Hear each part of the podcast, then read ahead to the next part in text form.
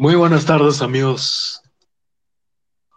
Muy buenas tardes, amigos de Chalaca. Bueno, acaba de culminar el encuentro entre Universitario de Deportes y Melgar de Arequipa, mejor dicho, en el orden correcto, Melgar de Arequipa y Universitario de Deportes, con resultado a favor del el elenco local, el elenco de, eh, bueno, eh, Néstor Lorenzo, que ha terminado venciendo por 2 a 0. Ya estará en un par de minutos con nosotros Eduardo Tirado para repasar las alineaciones y además eh, sumarse al panel de conductores. Eh, lo que, bueno, corresponde a la ficha técnica del partido es que Melgar ha, vencido por, por, dos tantos a cero con goles de tanto Luis Iberico al minuto 39 y al minuto 98, eh, ya que se habían añadido más de cinco minutos en el agregado y consiguió un penal el extremo derecho que luego termina convirtiendo él por cuenta propia.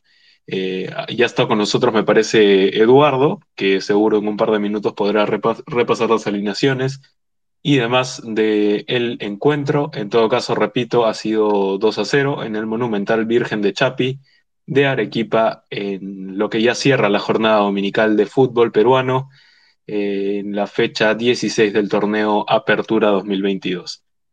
Mm, ya estaremos con Eduardo en unos segundos, que veo ahí ya está como oyente.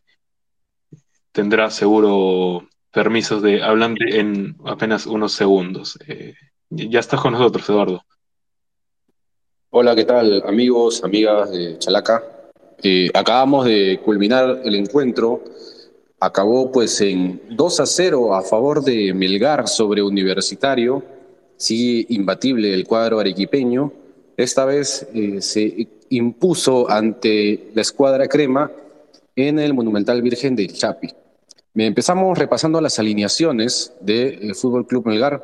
Fue un 4-2-3-1, Carlos Cáceda en la portería, Alejandro Ramos, Matías Lazo, Leonel Galeano, Paolo Reina en la línea de defensores, Alexis Arias, Horacio Orzán, que hoy día se un partidazo, Cristian Bordacar, Martín Pérez Guedes y Luis Iberico en la volante ofensiva, Bernardo Cuesta único punta.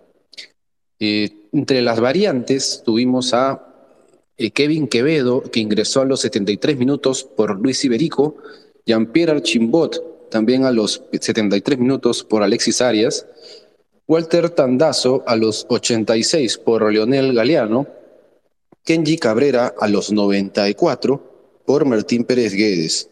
Los goles para Melgar fueron de Luis Iberico, casi terminar el primer tiempo a los 39 minutos, y Kevin Quevedo de penal ya en el último suspiro del duelo a los 98 de una jugada de penal que él mismo generó y concretó. Antes de repasar eh, lo que fue también la alineación de Universitario, Quisiera darle el pase a Luis Alfonso para que nos comente un poco sobre el partido.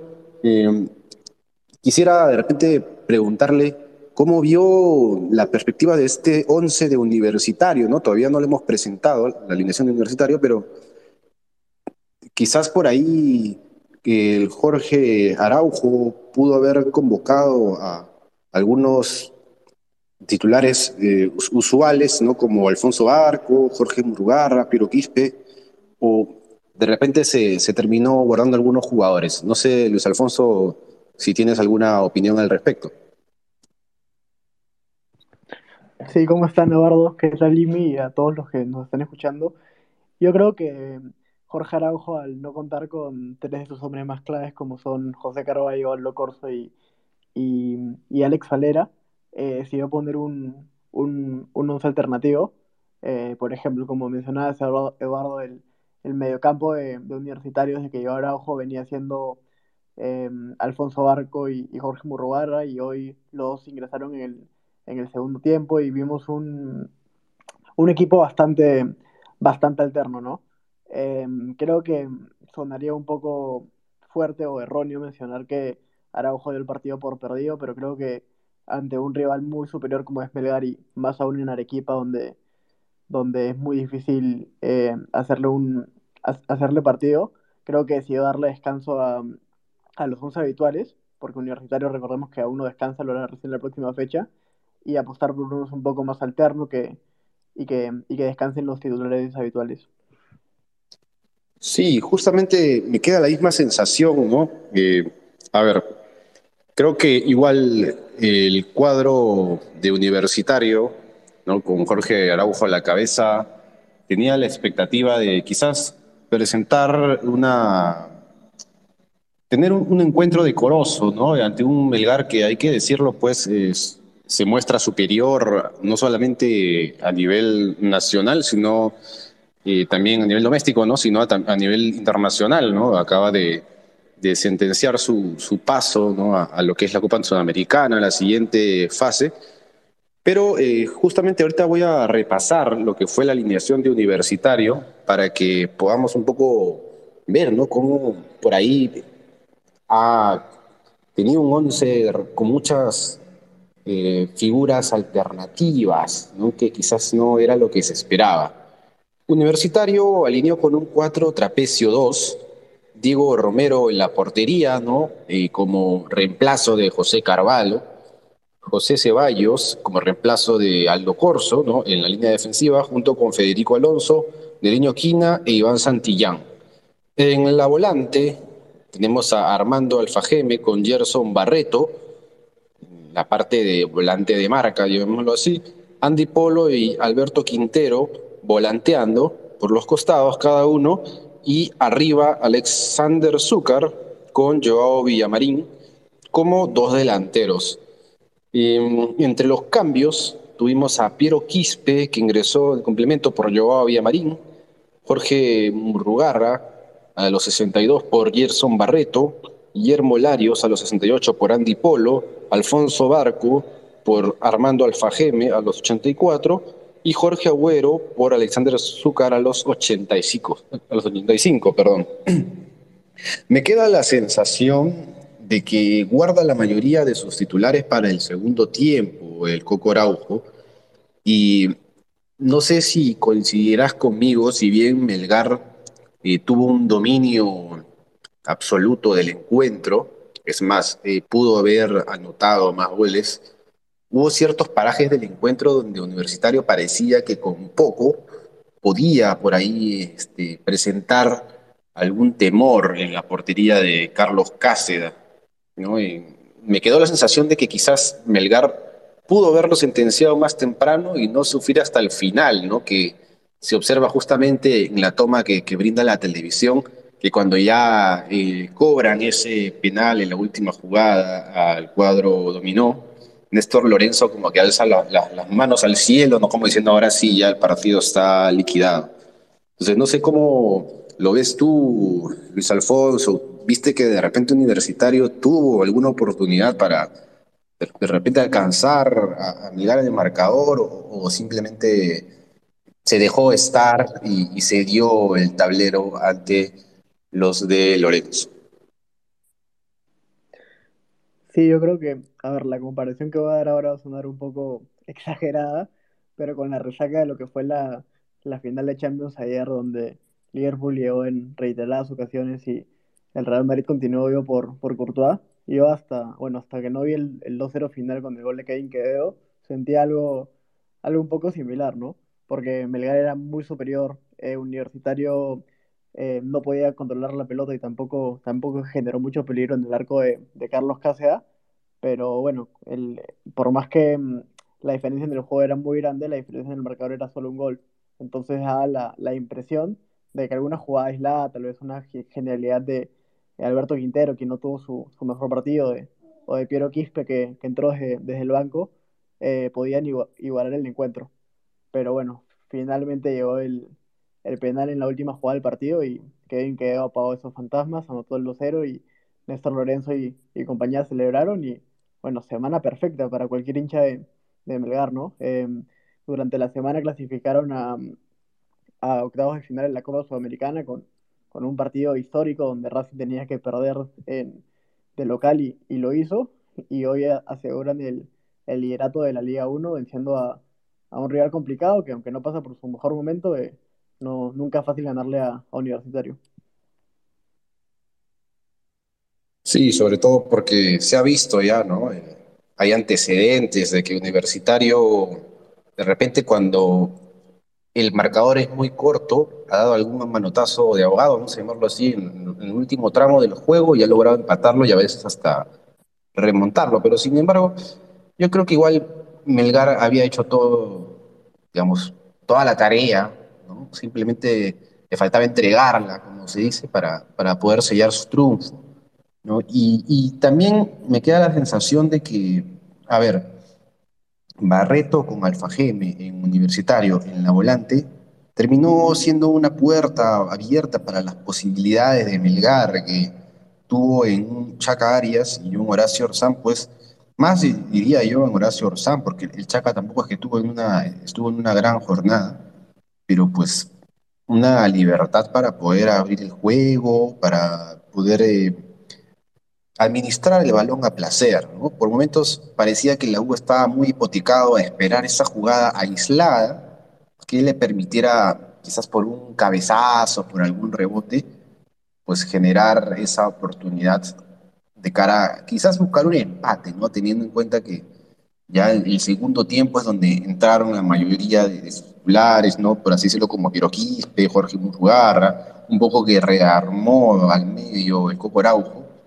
Sin embargo, coincido contigo, Luis Alfonso, esta debe ser una de las semanas más alegres seguramente para los hinchas de Melgar, ¿no? de la escuadra dominó, y con una alegría pues importante que lo, lo que fue, y vamos a seguir insistiendo en eso, ¿no? Eh, que ha dejado en alto el, el nombre del Perú en, en la Copa Sudamericana, y ahora pues venciendo a, a Universitario, ¿no? uno de los cuadros más importantes de, la capital, entonces seguramente la mayoría de hinchas arqueviños ahora mismo está hinchando el pecho y van a extender las celebraciones.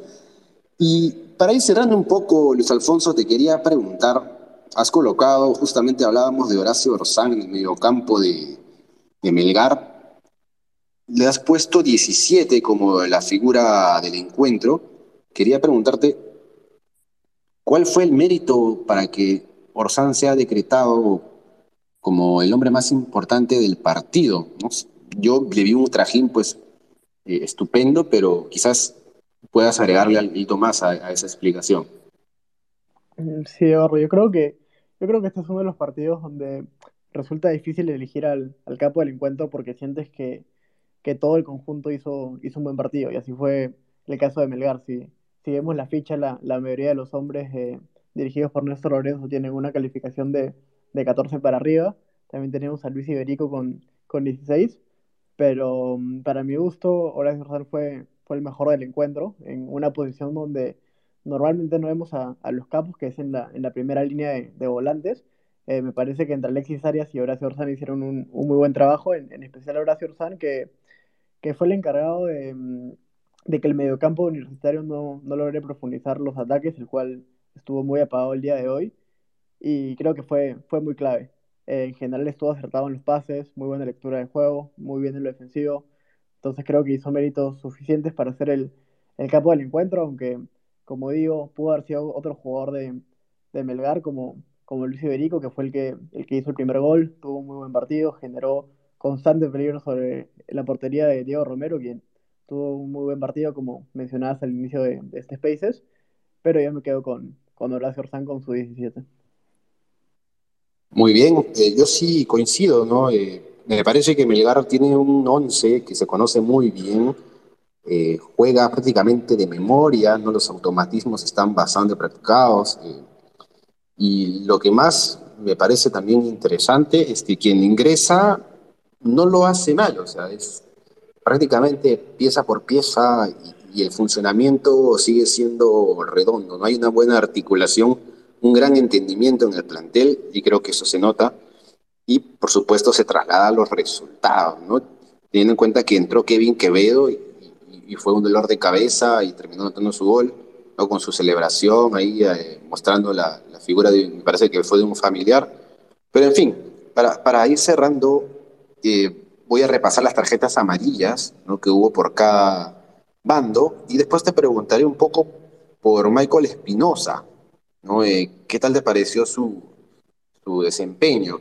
A ver, en Melgar tuvimos a Matías Lazo, con, amonestado a minuto 72, a Paolo Reina a los 82 y Jean-Pierre Archimbaud a los 77 minutos. Apenas a los 5 minutos de ingresado fue apercibido el volante dominó. En Universitario, Diego Romero fue amonestado a los 96 minutos en esta falta que comete justamente para el penal de Quevedo que terminó en el 2 a 0. Y Andy Polo a los 37 minutos, Ángel Cayetano a los 54 y Guillermo Larios a los 92. no sé si eh, por ahí opinas que fue buena en la administración del partido por parte de Michael Espinosa. Yo creo que eh, por ahí en, la, en la ficha he puesto a Cayetano, pero creo que sería Jorge Murugarra, imagino. pero, pero bueno, dime, Alfonso. Eh, sí, no, no, no, eh, está bien lo de, lo Ángel Cayetano. puede resultar extraño para nuestros lectores que ingresen a, la ficha, pero no sabemos muy bien por qué. Pero precisamente Michael Espinosa le sacó una María a Ángel que no, no ingresó al campo, pero bueno, no se perdió la oportunidad de mantener la costumbre y, ganarse una tarjeta amarilla, esta vez no por su juego brusco, sino por reclamarle algo a, Espinosa que parece que no le gustó mucho y lo molestó. Es una, una buena precisión, ¿no? Excelente, excelente, excelente precisión, porque a veces uno no se percata de esas cosas, ¿no? En las transmisiones normales. Entonces, Chalaca siempre tiene ahí los, los datos más precisos. Entonces, cuéntanos, eh, lo de Espinosa, ¿te pareció bueno? Eh, ¿Manejó bien el partido? Creo que tampoco se le complicó demasiado, ¿no? Sí, yo creo que, como dice la ficha, tuvo un partido aceptable con, con el 14 que, que le colocamos. Eh, me parece que tal vez excedió un poco con, las amarillas. En, en total sacó siete amarillas, cuatro por el lado universitario y tres por el lado de, de, de Melgar, incluyendo a Caetano, que ni siquiera pisó el terreno de juego. Pero creo que fuera de eso no, no tuvo ningún error grosero. El, el, penal que cobró en la última posición del partido estuvo bien cobrado. Em, no hubo ninguna barbaridad tampoco de los jueces de línea que acompañan en esta ocasión, que eran eh, Mario Espichán y Manuel Arata. Así que creo que em, el 14 hace. Em, el 14 justo para, lo, para la actuación de Michael Espinosa y compañía esta tarde. Sí, Luis Alfonso, yo concuerdo contigo no hubo polémicas, de repente la, la, que pudo haber sido, entre comillas, polémico fue el penal, pero el penal totalmente bien cobrado para, para Melgar, que luego Quevedo termina en gol. Entonces creo que a final de cuentas termina siendo más justo, ¿no? Ese 2 a 0 que el 1 a 0 que estaba manteniendo Melgar. Y pues termina por cosechar una excelente victoria. Repetimos, una semana de gloria para los hinchas arequipeños el dominó pues ha dado dos alegrías consecutivas y creo que va cosechando los frutos de, su buena temporada y de su buena gestión a lo largo de todos estos años, ¿no? Por el otro lado, digamos, por la otra cara de la moneda, Universitario pasando un momento pues eh, complicado, con mucha incertidumbre y vamos a ver qué, qué le espera al conjunto crema de cara a lo que resta de la temporada. No sé si tengas algo más que agregar, Luis Alfonso.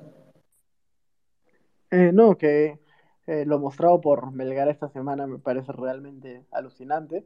Creo que es bueno para el fútbol peruano tener a, a, un equipo como este, que para mí, por con mucha diferencia, es el mejor equipo de, de la Liga 1, por eso es que está puntero. Y lo más meritorio me parece que, a pesar de jugar eh, dos torneos en, en paralelo, le está yendo muy bien en los dos, ¿no? En, en Sudamericana pasó dejando atrás a, Racing, no sabemos si han los octavos del final o no, y en, en Liga 1 se encuentra en, el primer lugar de la tabla y yo creo que es el reflejo de, de, tener un buen plantel como Melgar, ¿no? Que, que aunque no tenga un 11 muy definido, a quien le toca jugar eh, siempre termina, termina cumpliendo y a los que les toca entrar desde el banco siempre terminan jugando bien, como, como fue el, caso de Jean-Pierre Archimbol de hoy o, o de Kevin Quevedo.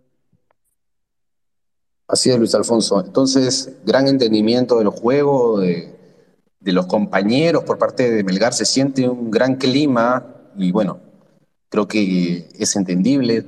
Van eh, punteros en lo que es la Liga 1 y pues han, repito, cosechado un buen trabajo también en lo que va la Copa Sudamericana. Entonces, esto ha sido todo por hoy en el After Party. Triunfo inapelable de Melgar 2 a 0 sobre Universitario en Arequipa y sigue más puntero que nunca, el cuadro dominó, para eh, seguir endulzado con la victoria.